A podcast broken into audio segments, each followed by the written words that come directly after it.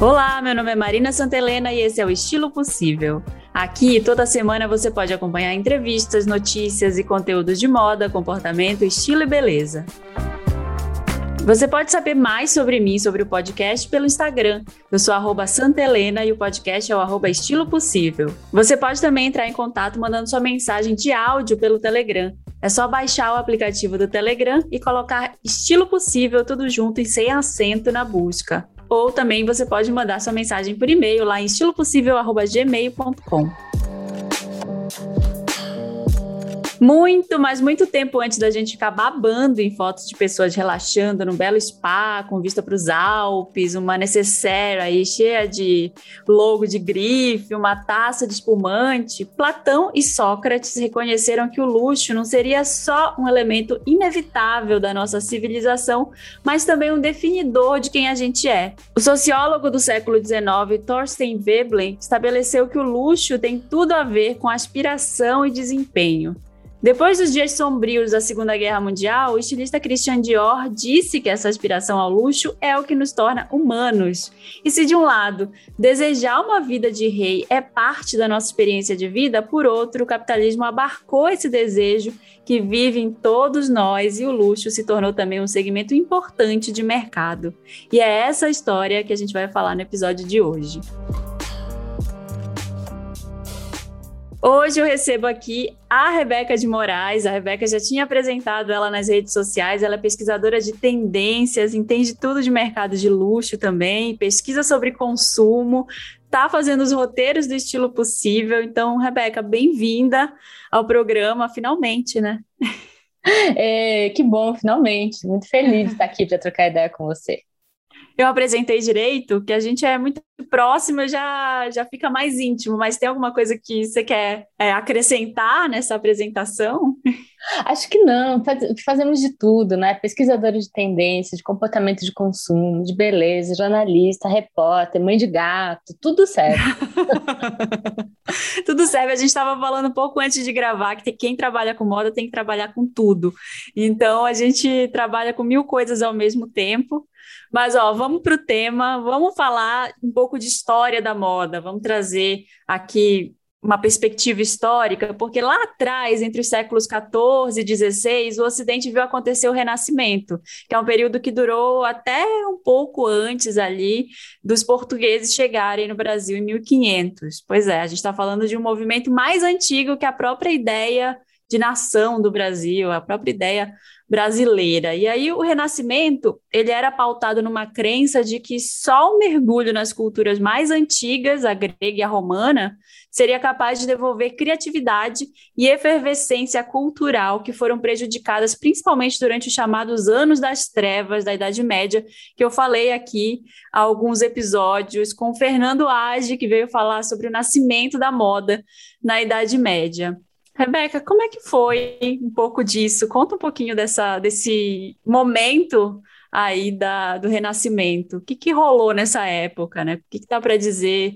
Dá para dizer que o luxo nasceu aí? Então, eu acho que o luxo nasceu um pouco depois, mas eu acho importante pensar no Renascimento para entender de onde vem o luxo? Porque o que acontece aqui no Renascimento, o Renascimento é um período que revelou um pensamento novo para o Ocidente, que trazia o humanismo como uma premissa das grandes novidades nas artes, na literatura, na arquitetura. Foi nessa época que começou a, a se ouvir falar de Michelangelo, Leonardo da Vinci, Rafael, Tiziano, esses caras todos que marcaram a época. Né? Na literatura foi quando a gente teve Shakespeare, Cervantes, Camões. Então, é, é no, no Renascimento que a gente é, dá luz a essa ideia de que é preciso falar no, no humanismo, que o humanismo é importante para a gente na, na, na, nossa vida como experiência humana, né? de olhar para a arte como alguma coisa que é, interessa e faz a gente também humano. É, nessa época, por exemplo, no jeito de se vestir, a gente viu o desenvolvimento de uma indústria têxtil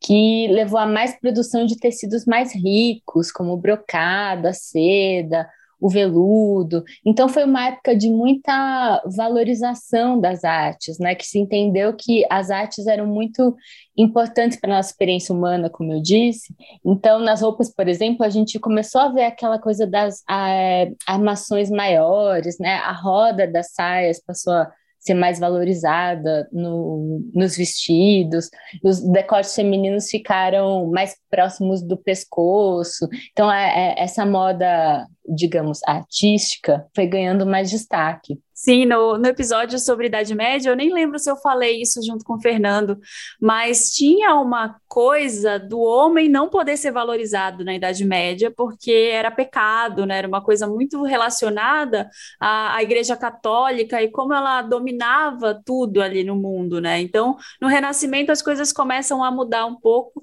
Acredito que muito pelo surgimento da burguesia também, porque a ordem começa a ser subvertida aí, né? A burguesia também passa a ter um poder, um certo poder aquisitivo para usar as roupas que a, só a nobreza usava antes, né? Então, isso é só para dar para recapitular um pouco desse episódio aí da sobre Idade Média. E aí, justamente isso que a Rebeca falou, é importante a gente pensar no Renascimento para entender que o que vem em seguida aí é essa ideia de luxo que a gente vai falar agora, né?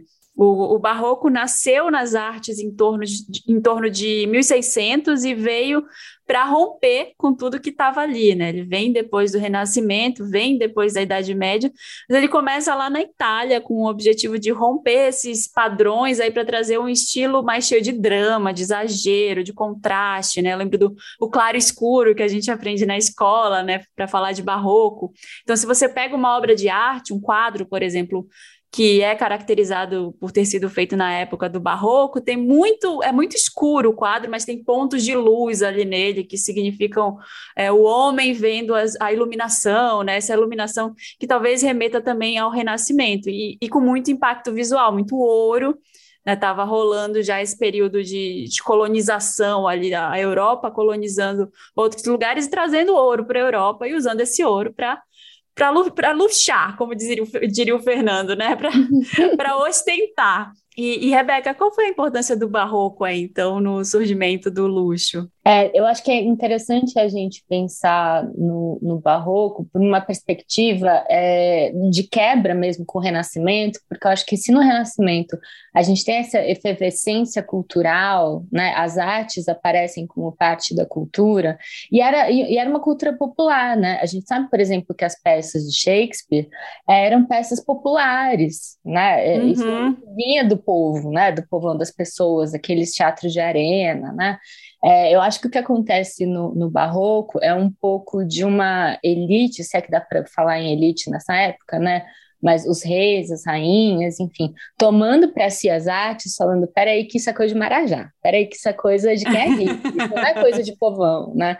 Então, eu acho que a, é aí que, que, tem, que se dá a importância do barroco para o luxo, é quando a gente quando é, a gente vai entender que tem-se o um entendimento de que as artes são parte de uma experiência de quem tem dinheiro, de quem tem mais, mais poder, de quem tem mais riqueza acumulada.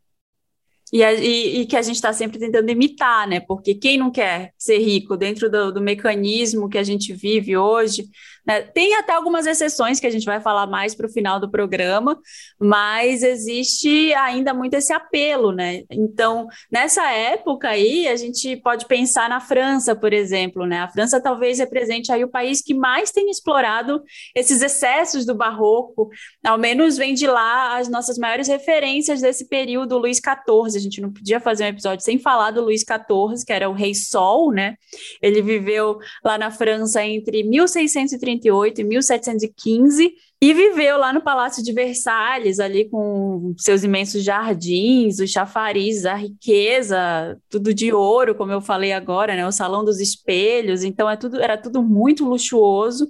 E ele fazia questão que fosse assim, ele fazia questão de maximizar esse luxo, né? Ali a, a corte francesa se concentrava, não era no centro da cidade, né? Versalhes é afastado do, de Paris, então, ele levou para um, um ambiente ali de sonho, um ambiente em que essas pessoas não tinham contato com a vida real, com a vida do, dos camponeses, com a vida dos trabalhadores da cidade. E ali eles desfilaram as maiores extravagâncias da época, né, que logo foram assimiladas pelas outras cortes, pelos outros países. E, e, nessa época a moda não era a moda feminina que era mais excessiva, era a moda masculina que assumia ali áreas de fantasia, tinha aquelas perucas, as rendas, as fitas. Eu acho interessante a gente falar no Luiz XIV, quando a gente estava estudando para o episódio, me lembrei daquela frase: as roupas fazem o homem, né? Que para dar um pouco essa ideia de que é, é, é, como você se veste que diz quem você é, enfim, que a gente pode pensar nessa frase de várias formas, né? De várias abordagens mas é uma frase que vem um pouco dessa época, porque eu acho que foi o Luís XIV que começa a, a, disseminar essa, essa ideia de que os seus bens e o que você veste vai representar quem você é e vai representar o poder que você tem. Então, ele fez essa enorme reforma em Versalhes para que Versalhes tivesse essa cara toda luxuosa. Ele estabeleceu na corte um código de vestimenta e não tinha isso antes, né? A gente não falava em não tinha dress code na época, né? Ele estabeleceu um, um, um, dress code ali e da, da corte, porque ele queria uma corte que tivesse a altura dele, né? A altura dele e que se diferenciasse dele em algum momento, para ele ser o maravilhoso, o todo maravilhoso. O solzinho. O solzinho, é, né? o, o Solzinho no meio de uma corte que também era muito, um, muito poderosa e vistosa, né? Daí a ideia de Rei Sol. É, e como se não bastasse, né, a pessoa ter milhões no banco, ele tinha que mostrar que ele tinha milhões. E hoje a gente vê até um movimento contrário disso, que a gente pode falar mais para frente, que é, sei lá, você vê o Jay-Z bilionário, eu fiquei passada com ele no Letterman, e aí tá com uma camiseta branca que tá meio desbeiçada assim na gola. Eu falei, isso é ser rico. Isso é ser muito rico, porque você é tão rico que você não tá nem aí sabe? Hoje, em 2021, é, é, não ligar tanto também, né? Tem esse outro lado. É, eu acho que a gente pode até pensar como isso vai se adaptando à, à cultura, porque a, desde que então a diferenciação vira uma coisa importante para o luxo, a gente pode pensar que hoje, por exemplo, se diferenciar é parecer humildezinho, né? É parecer também quando você tem uma, uma classe que, go, que gostaria de ascender e que para ascender usa a bolsa grifada, usa o super sapato, não sei o que lá, você que tem muito dinheiro prefere parecer mais humildezinho, né? Uhum, para não ostentar tanto, né? Porque também não é tão bonito, entre aspas, né? Fazer esse tipo de coisa. É se diferenciar de quem está tentando. É. Agora, é, você falou lá no começo, né? A gente, você colocou o, o Veblen aqui, o Thor, Thorstein Veblen, eu não sei nem se eu estou falando direito o nome dele, mas ele é o cara que cunhou o termo consumo conspícuo, que a gente vai também falar mais para frente, mas que é basicamente um, esse ato de você se valer de produtos muito luxuosos para ostentar e para parecer, para consumir de forma que você pareça algo maior, né? Eu acho que surge um pouco aí, não é, Rebeca, essa, essa ideia aí no Luiz XIV. Você não acha? Lendo isso, eu fiquei com essa impressão, assim, pensando, pesquisando sobre ele, fiquei com, com essa ideia de que o luxo surge nesse ponto apesar dele já ser presente, ele já está presente ali na Igreja Católica, né, na, na Idade Média, tinha ali quem podia ter ouro, quem podia usar as roupas que eram mais ricas da época, era a Igreja Católica, mas como algo disponível para um lugar que vai além da igreja é nesse momento. Eu acho que sim, acho que é quando o luxo começa a, a ser usado para diferenciação social, né? Que eu acho que tem uma diferença quando ele é usado dentro da igreja é para diferenciação, mas é para um outro tipo de diferenciação, né, na Idade uhum. Média, que é uma, uma diferenciação, não sei, espiritual, não sei como dizer isso. É, eu acho que é social também, só que depois ele passa a ser uma diferenciação de classes, né? De classes, uma, uma diferenciação é. em que você demonstra o seu poder aquisitivo por aquilo que você está vestindo. De acúmulo, né? Uma diferenciação de acúmulo. De acúmulo. Exato, exato. É, falando na, em diferenciação, quando a gente estava estudando para o episódio, eu encontrei um, uma reportagem da Super Interessante que fala de um estudo da Dartmouth College, Assim, espero que seja assim que se fala. Essa acabou de ser uma pessoa do texto, né? que fala pouco, né? Você só escreve, não se preocupa com isso, mas enfim.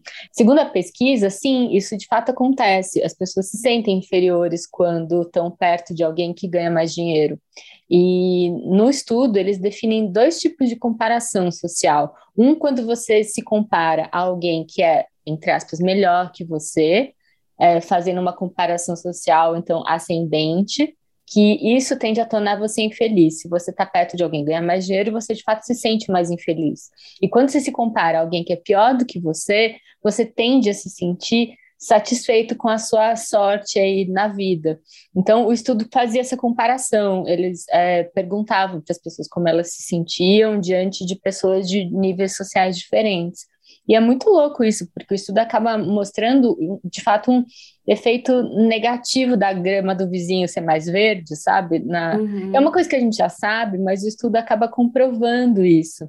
Então, eu acho que é, isso que, que a gente está falando de Luiz XIV, que vai surgindo, passa a ter, se a gente olha para 2021, efeitos psíquicos mesmo na nossa vida, né? Ah, tem esse aspecto do luxo que ele é alimentado pela comparação né? Ele uhum. vive da comparação. E, e, se a gente for pensar nisso hoje em dia, eu acho que é bom a gente estar tá atento, sabe? Quando a gente se sente mal, às vezes, por essas comparações, uhum. lembrar que essa comparação também é instigada pelo mercado, né? Sim, ela não é uma coisa totalmente natural só, né? Que veio na sua cabeça, sei, sabe sei lá por quê. Várias vezes a gente está nas redes sociais, está ali mexendo no Instagram e vê alguém ostentando uma bolsa cara, uma roupa de grife, um carro importado e fica pensando, nossa, eu sou uma merda, eu não tenho essas coisas, eu queria ter, eu queria né, me vestir de tal jeito, eu queria ser assim. E isso não é uma coisa que é gerada só pela sua cabeça, tá bom? Queria que você ficasse bem tranquilo e bem tranquila com relação a isso, porque é instigado pelo mercado, como a Rebeca falou. Pois é, e os móveis luxuosos, aí a moda que Luís XIV exigia que a corte tivesse, muitos dos quais eram fornecidos por fabricantes reais apoiados pelo Estado, estabeleceram o setor do luxo francês como o conhecemos hoje, né? Ele, a, a moda francesa, o setor de luxo francês, ele é um pioneiro nesse sentido, né? Não, e olha a loucura que é isso. O próprio Luís XIV, ele criou um mercado para abastecer é, a própria corte, né? Porque uhum. isso tudo que as pessoas precisavam usar ali para estar tá shining, maravilhosos, eram produtos feitos pelo próprio Estado. Imagina só ter o departamento do luxo, né? Não é à toa que hoje na França ainda existe uma espécie de Ministério da Moda. Eu acho que eu já falei sobre isso em algum episódio lá atrás. Né? Tem representantes na política que são muito voltados ao setor têxtil e lá também que, que ficam. Eu não lembro como é que é exatamente o nome, mas é que ficam é, os empreendimentos de alta costura, né? Precisa de um selinho lá dos produtores franceses para para ser considerado um item de alta costura. E, e, no final de 1800, quando a industrialização viu surgir americanos milionários, né, bilionários daquela época, os Vanderbilt, Rockefeller, Carnegie, Guggenheim, Ford, nos Estados Unidos se formou uma elite com dinheiro suficiente para imitar aqueles aristocratas europeus. Então, foi mais ou menos o que aconteceu lá na época da Idade Média, com a burguesia, né? A nobreza não era é, não era, era rica, mas assim, não, a burguesia começou a ganhar mais dinheiro com as rotas marítimas ali, com comércio internacional, então ela foi alcançando. E os Estados Unidos, que eram um underdog, né, que eram, era uma colônia, começou a desenvolver também uma grana ali, começou a se criar uma, uma aristocracia, digamos assim. E foi exatamente o que esse pessoal fez. Eles começaram a construir mansões em estilo georgiano, grandes castelos ali ao longo do litoral, decorar tudo isso com móveis franceses, tapeçarias medievais, e aí o estilo francês virou referência do que seria esse tal luxo e representava o luxo por meio de objetos. Olha que loucura essa história do Luís XIV, que eu acho que é, ajuda, a, acho que ele ajudou a inventar o que a gente entende como marketing do luxo hoje, que é de um lado, você conta para as pessoas que para participar desse determinado grupo elas precisam é, ter determinados objetos e por outro você vende o objeto, olha só, né? Para uhum. ser de luxo você tem que usar essa blusa, esse sapato, essa bolsa, blá blá. E olha só, eu também vendo essas coisas. né? Então acho que as marcas de luxo, se a gente pensar, elas se alimentam dessa desse caminho duplo que é te dar as coisas e te contar que você tem que ter essas coisas para participar desse grupo, né? Uhum. Te informar, né? Ó, oh, você precisa ter esse sapato aqui, senão não é, você não é ninguém. Pois é, ou seja, ele, ele, ele inaugurou o que é o marketing do luxo, né? O que você precisa ter para ser luxuoso, que foi o que aconteceu depois nos Estados Unidos, né? Eu li uma thread esses dias no Twitter do Roberto Andrés, ele é professor da UFMG, fala de assuntos de sustentabilidade, ele estava falando sobre o Dia Sem Carro, né? O Dia Mundial Sem Carro, que foi há alguns meses, foi em setembro, e, e, ele contou a história de como que nasceu o carro. Ele falou que o carro nasceu para ser um produto de luxo, que visava propiciar os burgueses muito ricos um privilégio que era inédito, que era viajar a uma velocidade maior que a dos outros. Então ele transformava em mercadoria diferenciada uma coisa que antes era difícil de comprar em larga escala, que era o tempo. Ele deixava o tempo mais curto para quem tinha acesso a um carro. Então, quem tinha muita grana nessa época economizava tempo, porque tinha um carro, chegava mais rápido. Então, ele ganhava assim um elemento de distinção, a sensação de poder, né? Eu consigo chegar mais rápido nos lugares. Só que aí, todo o mercado, todo o lobby né, da indústria petrolífera viu um grande filão aí e transformou as cidades mesmo para que se usasse carros. Então, assim, a nossa cultura foi moldada para que a gente pensasse que a gente precisa de carros. É, né, como eu falo aqui com meu marido, a gente fala, precisar, precisar, você não precisa de nada, né? Então, assim... É, Comer, gente, dormir, olha lá. É, exatamente. Então, assim, a gente foi levado a acreditar que a gente precisa de um carro para para viver, para existir, para chegar logo nos lugares. Esse sentido de urgência dominou a nossa vida, né, também. É, e tem a, assim, voltando para o que a gente falou lá atrás de consumo conspícuo, o, o Thorstein Veblen, que a gente já citou aqui, a gente fala muito dele porque ele escreveu um livro muito importante, né, Rebeca? Pois é, ele é o autor da Teoria da Classe do Lazer, em que ele cunha esse termo, né, consumo conspícuo, que passa a ser usado depois, é, a partir de 1900, para definir o que é o consumo de luxo. Consumo conspícuo é um termo que descreve como as pessoas isentas do trabalho manual compravam bens que tinham como função dar status, na verdade. Então, quando a gente fala, por exemplo, de alta moda da época, uma peça de roupa procurava demonstrar para as pessoas que ela era, claro, cara e, pelo seu estilo, ela impediria o trabalho físico. Então, um chapéu alto de homem, por exemplo, é, ou até mesmo o salto alto da mulher, eles dão ideias de que essas pessoas não estão indo para o campo, não estão carregando peso, não estão botando o, o botando o pé na, na, na, no barro, sei lá. Então, a ideia de que, é, de que as pessoas, se as pessoas ricas usassem roupas que deixassem claro que elas não trabalhavam em atividades manuais, isso ia deixar claro para as pessoas de que elas não eram pobres, que elas eram diferentes dos pobres da época. Aliás, pelo contrário, que essa atividade tinha a ver com o lado humanista, o lado das artes, da literatura, da erudição, que eles estavam preocupados em ser inteligentes e não em pegar pesado. É algo que se repete até hoje, né? Apesar dessa ideia dele ser do final do século XIX, começo do século XX, a gente ainda tem isso muito presente, né? Só resumindo o, uma definição também que eu achei é que o consumo conspícuo ele é um termo usado para descrever os gastos que a gente tem em bens e serviços que são adquiridos com o propósito de mostrar riqueza. Então, para mostrar que a gente tem grana, assim, sabe? É, e é isso que eu acabei de falar. Precisar, precisar. A gente precisa de comida, de um lugar para dormir, nem da cama, né?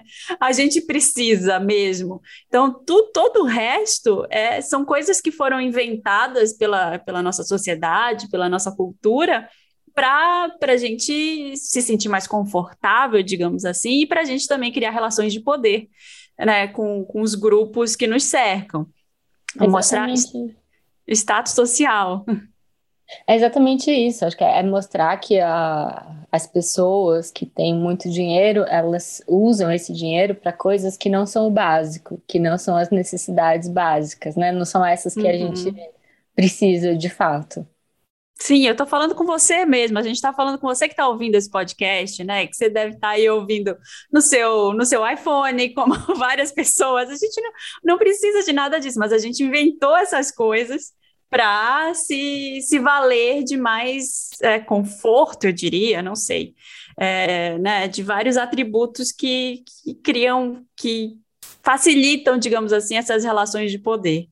E ele argumentou, como a Rebeca disse agora, que as pessoas elas gastavam o tempo delas ali é, de formas diversas e ele não se estendia só, esse consumo não se estendia só à roupa, né? Não era só a roupa, um acessório, um carro, é, não eram objetos só, eram atividades também não produtivas como, por exemplo, estudar uma língua morta, tipo latim, criar cachorrinho de estimação, criar cavalo de corrida, sabe? Ficar atento ali aos últimos lançamentos da moda, entre eles, né? E imóveis. Então, ele, ele classificava tudo isso como lazer conspícuo que eu, por exemplo, sou super culpada disso. Eu tenho vários desses lazeres conspícuos, eu adoro ficar olhando é, os brechós online para ver se entrou alguma peça ali de alguma coleção que eu queria, para ver se tem uma revenda. Então, isso, esse é um hobby para mim. Mas precisa? Não precisa, eu vou repetir até o final do programa.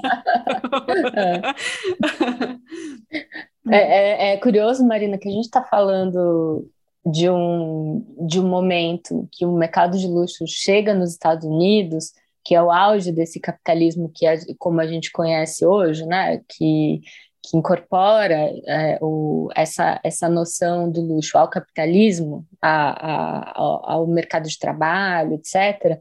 E eu acho muito curioso de ver como até hoje o marketing de luxo se vale desse tipo de coisa. Quando a gente olha, por, por exemplo, para marcas de luxo, eu acho isso muito curioso, porque, por exemplo, qualquer relógio que você compra pode dizer a hora, certo? Qualquer relógio, uhum.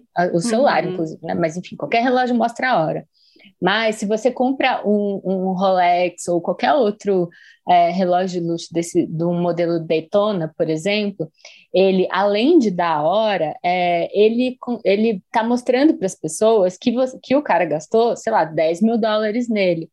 E mais do que isso, esses, o, os relógios de luxo, eles têm características outras além de mostrar a hora. Eles podem, por exemplo, apontar profundidade na água, quer dizer, mostra que você faz uma atividade de mergulho, ou tem um cronógrafo, né? Tem várias marcas de luxo têm esses modelos cronógrafo, que é uma segunda marcação de tempo, que dá a ideia de que o dono faz alguma atividade que ele controla o tempo, que o tempo é seu.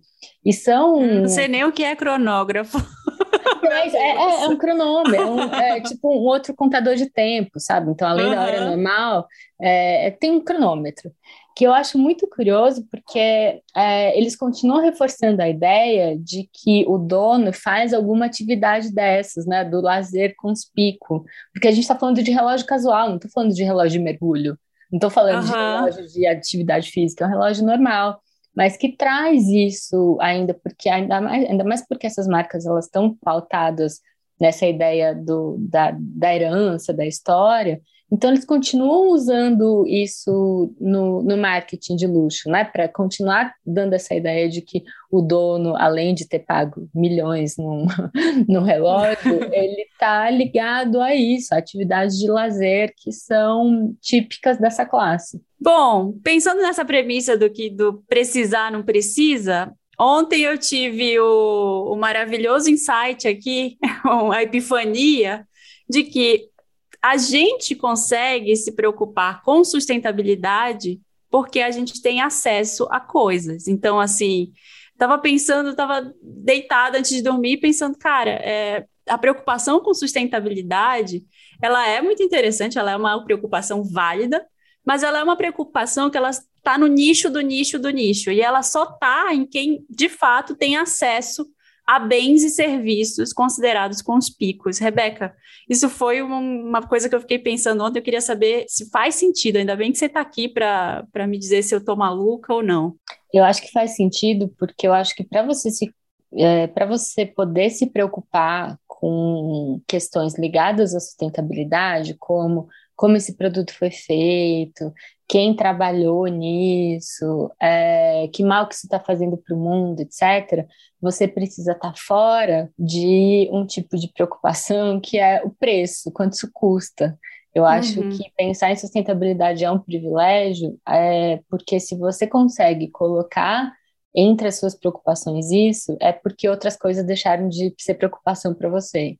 Então, uhum. acho que nesse sentido, a gente pode pensar sim na sustentabilidade como um luxo. Acho que à medida que o mercado vai se desenvolvendo, é, as pessoas passam a ser capazes de botar isso na conta. À medida que a gente consegue ir barateando os produtos e tornando mais acessível o que também é sustentável, eu acho que as pessoas podem passar a se preocupar com isso.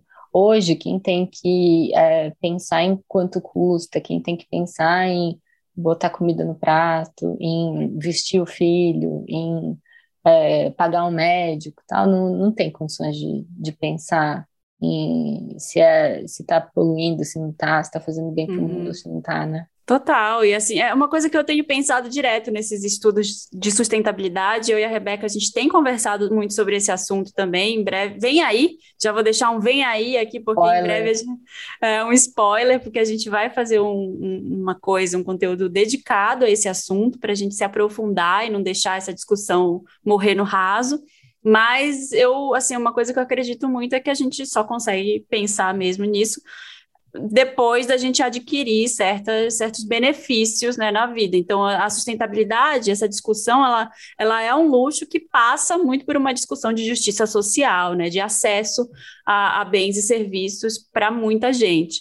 E o luxo ele é o oposto disso, né? O luxo ele vai na contramão dessa história. A gente tem alguns indicadores hoje que estão aí relacionados ao mercado de luxo. E eu acredito que cada vez mais marcas elas vão aderir a movimentos como o slow fashion, né, que, que se sustenta aí em uma oposição ao fast fashion, que, que vai que é mais focado na qualidade dos produtos, que também pensa na desaceleração do consumo e se consumir menos e melhor, e ideias também como da simplicidade voluntária, né, que foi um termo cunhado pelo Duane Eugene, Eugene, não sei como é que fala também, é um conceito dos anos 80 que fala que esse seria um estilo de vida no qual os indivíduos conscientemente escolhem minimizar a preocupação com o quanto mais melhor em termos de riqueza, em termos de consumo. Então, acho que a gente vê alguns indicativos de que a gente está indo por esse caminho, né? A gente vê um aumento da preocupação com o meio ambiente, se falar mais sobre isso, tem uma série de fatores, mas eu só queria fazer um paralelo com o luxo nesses indicativos aí. Acho que é, sustentabilidade, de fato, questões ligadas à sustentabilidade ainda são um luxo, mas precisam deixar de ser. E já estão deixando de ser. E acho que é nisso que a gente acredita, por isso que a gente quer falar mais desse assunto, né, Má? Sim, a gente tem visto aí um movimento muito grande de marcas, de empresas, e não só do consumidor final, mas principalmente das marcas, que são, a gente sabe que são os maiores é, poluidores e pessoas que. E pessoas não, e, e vamos dizer, corporações são as que gastam mais recursos naturais e que poluem mais. Então, a gente tem observado uma movimentação aí conjunta de corporações e de consumidores para mudar isso. E é isso que a gente vai falar em alguns outros episódios aqui do Estilo Possível.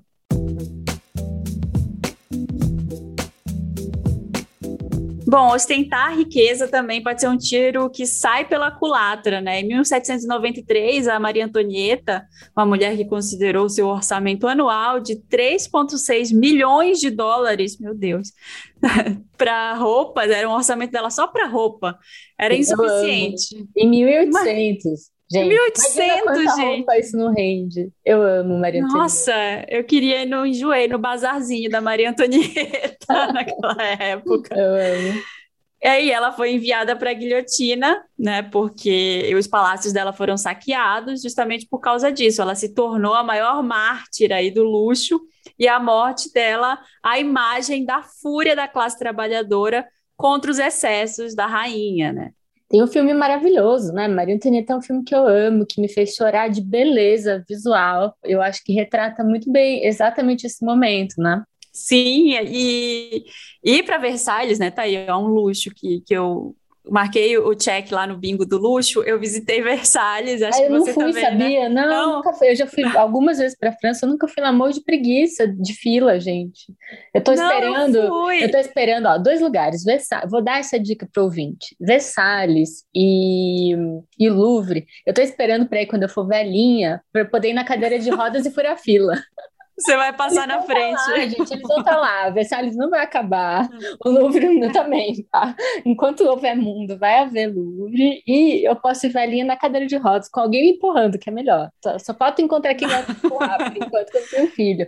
Talvez a Tereza. Não. Tem muita escada lá e olha, é, eu não peguei, eu não lembro se foi tão legal a experiência que eu não lembro da fila, mas eu acho que eu não peguei fila, eu acho que eu fui numa época que, que não era verão também, eu fui no inverno.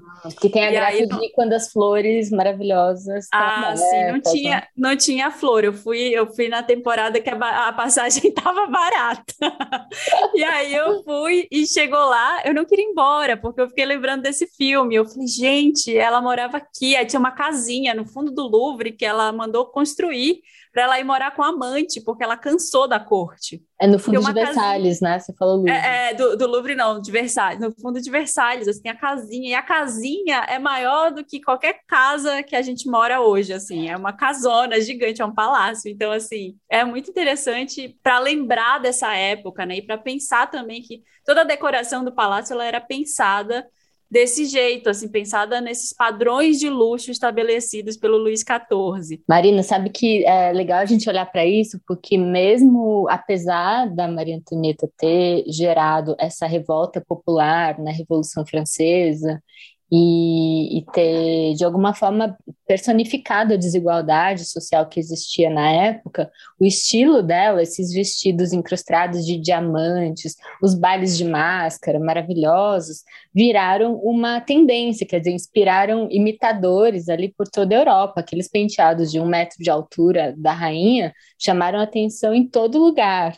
E agora, se falando de Maria Antonieta, eu lembrei de uma rainha, a rainha do Reino do Tongo, eu li um livro dela, a Rainha Ginga, de Angola, do que veio a ser Angola depois, que já era um território que estava sendo ocupado pelos portugueses. Ela se chamava Ana de Souza e era uma rainha simbólica dali, e ela se vestia com todo esse, esse aparato das cortes europeias. Ela foi, ela veio antes da Maria Antonieta, antes de 1700, ela é de 1600, mas ela já trazia essa ideia do luxo europeu. E no livro tem uma passagem muito interessante em que não tem um lugar para ela sentar, porque ela não é do, ela vai numa reunião com o rei de Portugal, se eu não me engano, ela vai com uma reunião de, com alguém da corte e não tem lugar para ela sentar, porque ela não é europeia, né?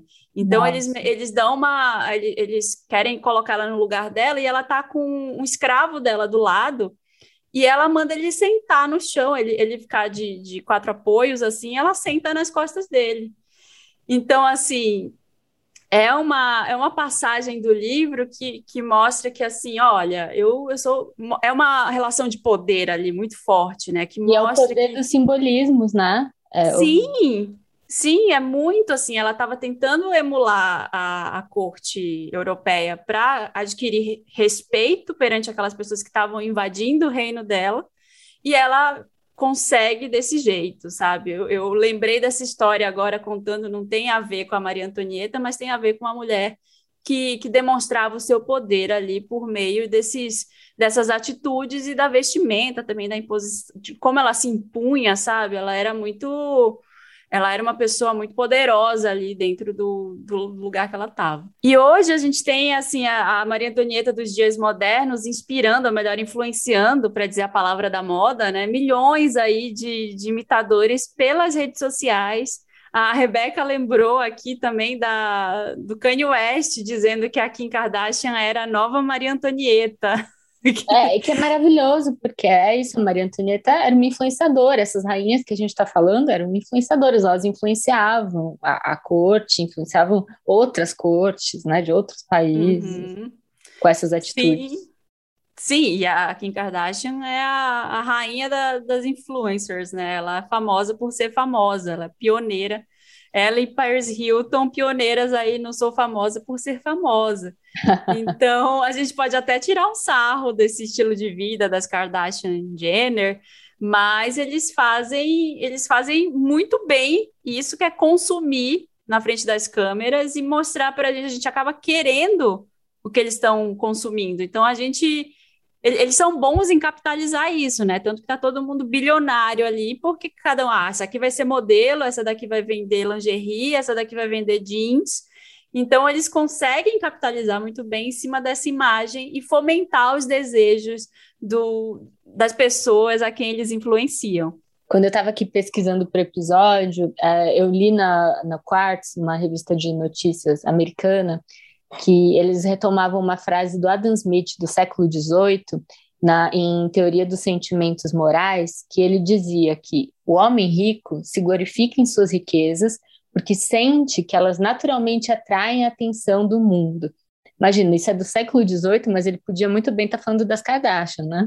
Poderia super, né? Porque elas atraem atenção porque atraem atenção. Então elas são feitas para atrair atenção, né? Já elas já elas usam a riqueza delas para gerar todo esse buzz, todo esse burburinho em cima delas. Bom, mas é claro que as Kardashian não são as únicas beneficiadas aí desse nosso desejo de viver como reis e rainhas. Hoje o luxo descreve um setor de cerca de 224,8 bilhões de dólares da economia global, isso de acordo com a consultoria Global Industry Analysis. Então, a gente está falando de relógios como aquele que a Rebeca falou antes, o Rolex, que também conta ali a, embaixo d'água, tem um cronógrafo. É, a gente está falando de super iates, que a Beyoncé estava bem recentemente navegando num super iate bilionário na costa da Itália são alguns acessórios que são um pouco mais acessíveis, mas ainda são luxuosos, são vários níveis de luxo, né? Tem uma presilha de acrílico de, de 300 reais, tudo isso pode ser considerado luxo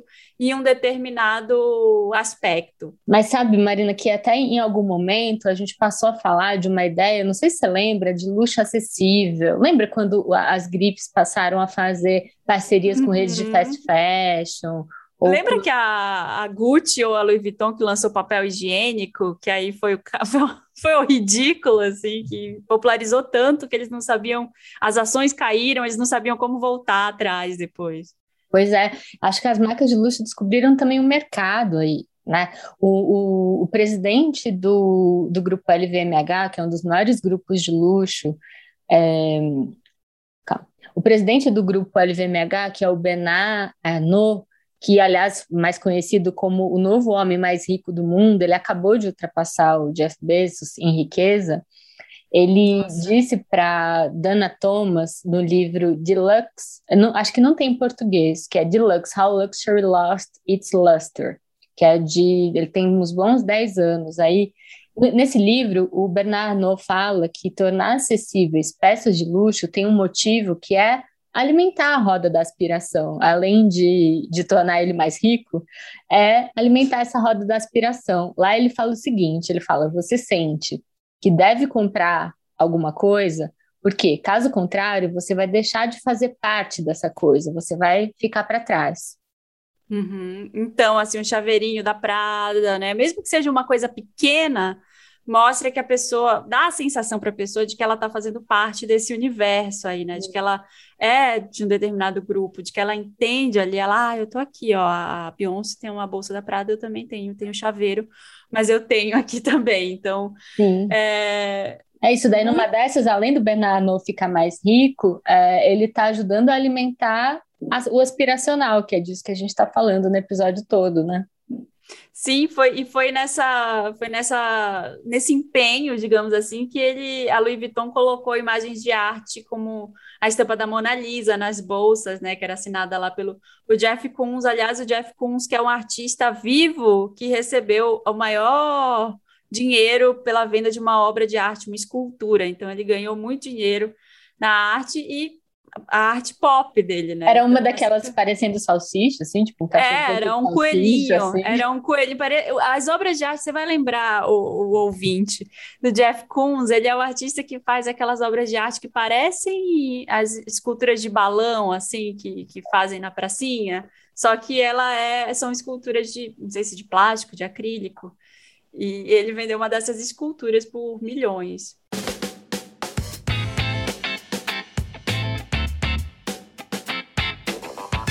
É, gente, olha, tem mil aspectos aí sobre o luxo. Pensar o luxo também pode ajudar a gente a pensar em tempos de algoritmos e, e ciborgues aí, que a gente é muito mais do que máquina, né? A gente tem aí vários sentimentos conflitantes ou não relacionados ao luxo. Pois é, eu acho que ou, tem essa premissa do, do luxo, né, que surge ali depois do Renascimento, que é o que a gente estava falando, sobre o, a importância da arte e, e, acho que o luxo de alguma forma lembra a gente disso. Eu gosto muito dessa passagem do Christian Dior, que quando ele veio com o New Look depois da Segunda Guerra, ele foi muito criticado. Muita gente chamou ele de antipatriota porque ele estava abrindo uma marca de luxo em Paris durante tempos muito sombrios de guerra mas ele defendia que é, essa definição que ele trazia de luxo precisava persistir.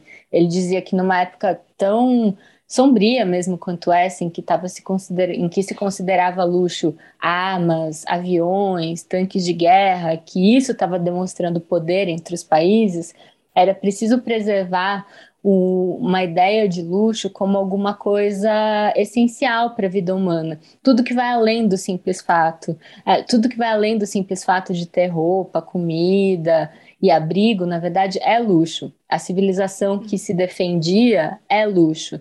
Então, para ele, é, acho que é disso que a gente está falando desde o início do episódio, que, ter, é, que o luxo pode ser tudo que não é necessário, que é uhum. o, o, lazer, a arte, isso que torna Sim. a gente humano, né?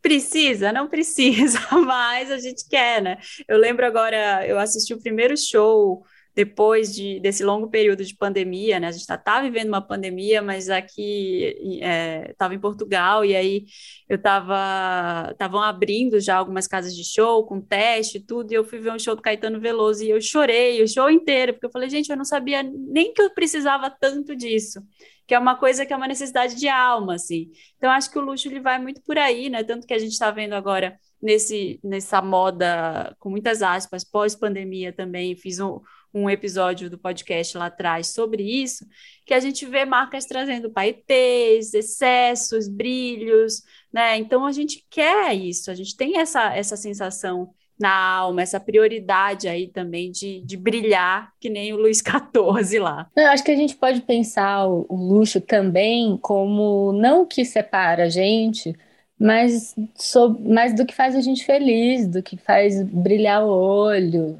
do que uhum. dá essa alegria, né? Do Sim. que faz a gente, não sei, humano. Total, é um sentimento muito humano. Todo mundo já quis um par de sapato ou uma bolsa mais cara do que pode pagar. E isso não é necessariamente bom, porque também é uma pressão do capitalismo em que a gente vive. É, nesse momento aí, depois de uma pandemia em que os super ricos ficaram ainda mais ricos, as diferenças sociais aumentaram, é, e aí a gente pode prever que aumenta espaço também para cópia, tem uma série de consequências que a gente ainda está vendo. Mas isso aí é papo já para outro podcast. Eu acho que a gente falou bastante sobre luxo. Rebeca, obrigada por ter participado, adorei. Adorei, adorei, voltarei mais. Vai, vai voltar e vem aí a nossa série esse podcast teve a participação e roteiro da Rebeca de Moraes, edição do Felipe Dantas e pesquisa de pauta do Tiago Cunha.